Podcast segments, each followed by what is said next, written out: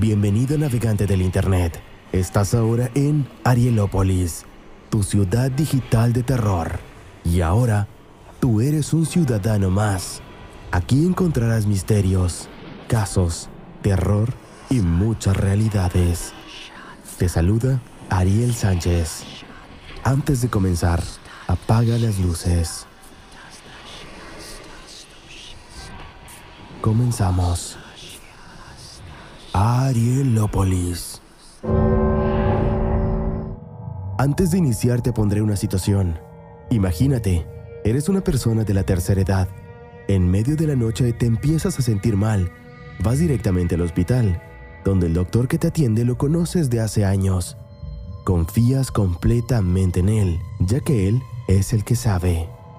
Sin embargo, lo que tú no sabes es que no saldrás de ahí nunca más.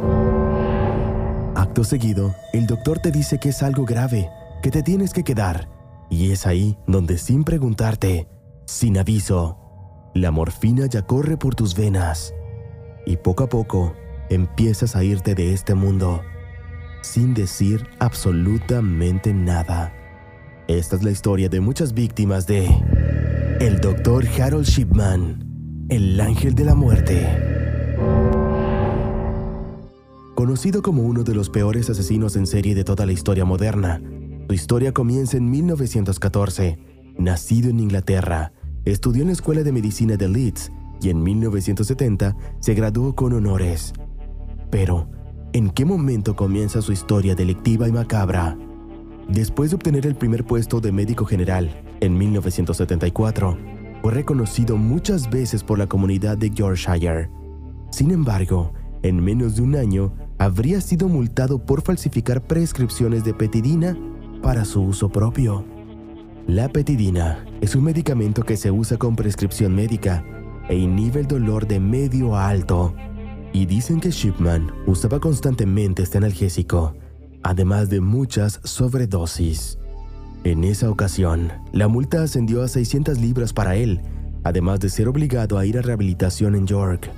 Durante estos años fingía estar bien, fingía en la sociedad y lo peor es que ellos le creían. Creían que era una persona ejemplar que solamente había tenido un error. Pero no fue así.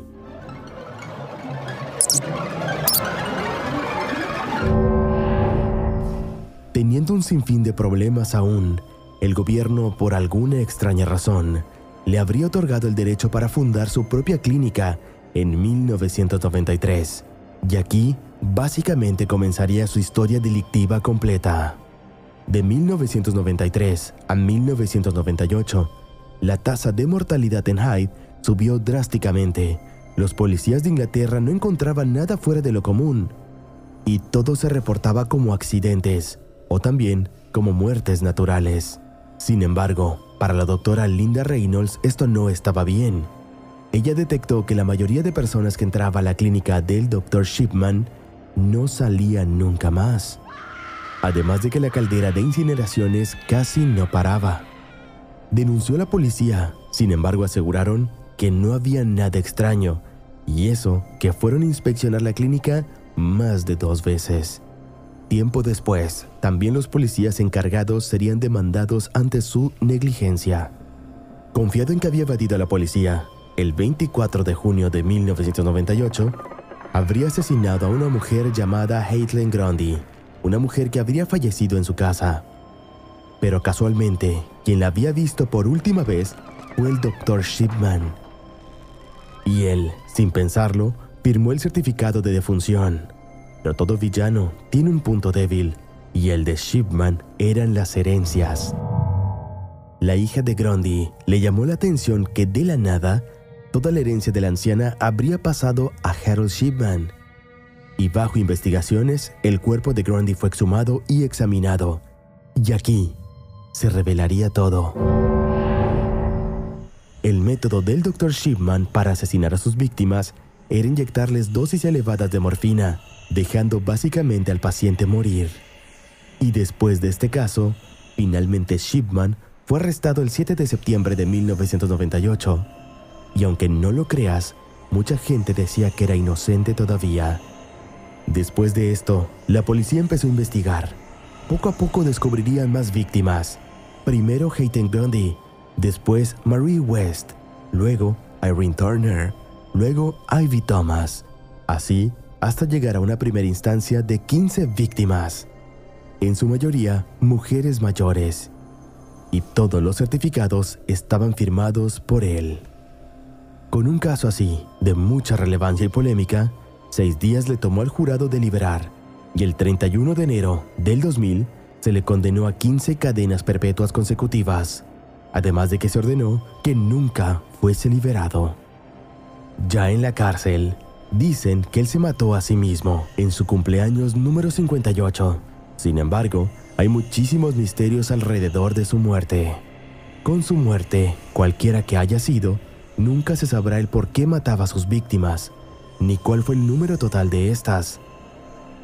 Ya que en el 2005, la policía revelaría que habría matado a otras cuatro personas, ya que en sus actas se encuentra la firma de Shipman. Y eso no es todo. La policía británica ha revelado que se le atribuyen más de 218 víctimas, ya que los patrones coinciden. Sin embargo, también aseguran que ya no hay nadie a quien condenar. Una mente cruel, aprovechándose de personas que necesitan de su servicio. Pero ahora te pregunto, ¿confías plenamente en tu doctor de cabecera? Yo soy Ariel Sánchez. Te recuerdo que puedes seguirme en mis redes sociales, donde día a día te cuento más historias terroríficas. Navegante del Internet, el viaje ha terminado aquí. O tal vez no.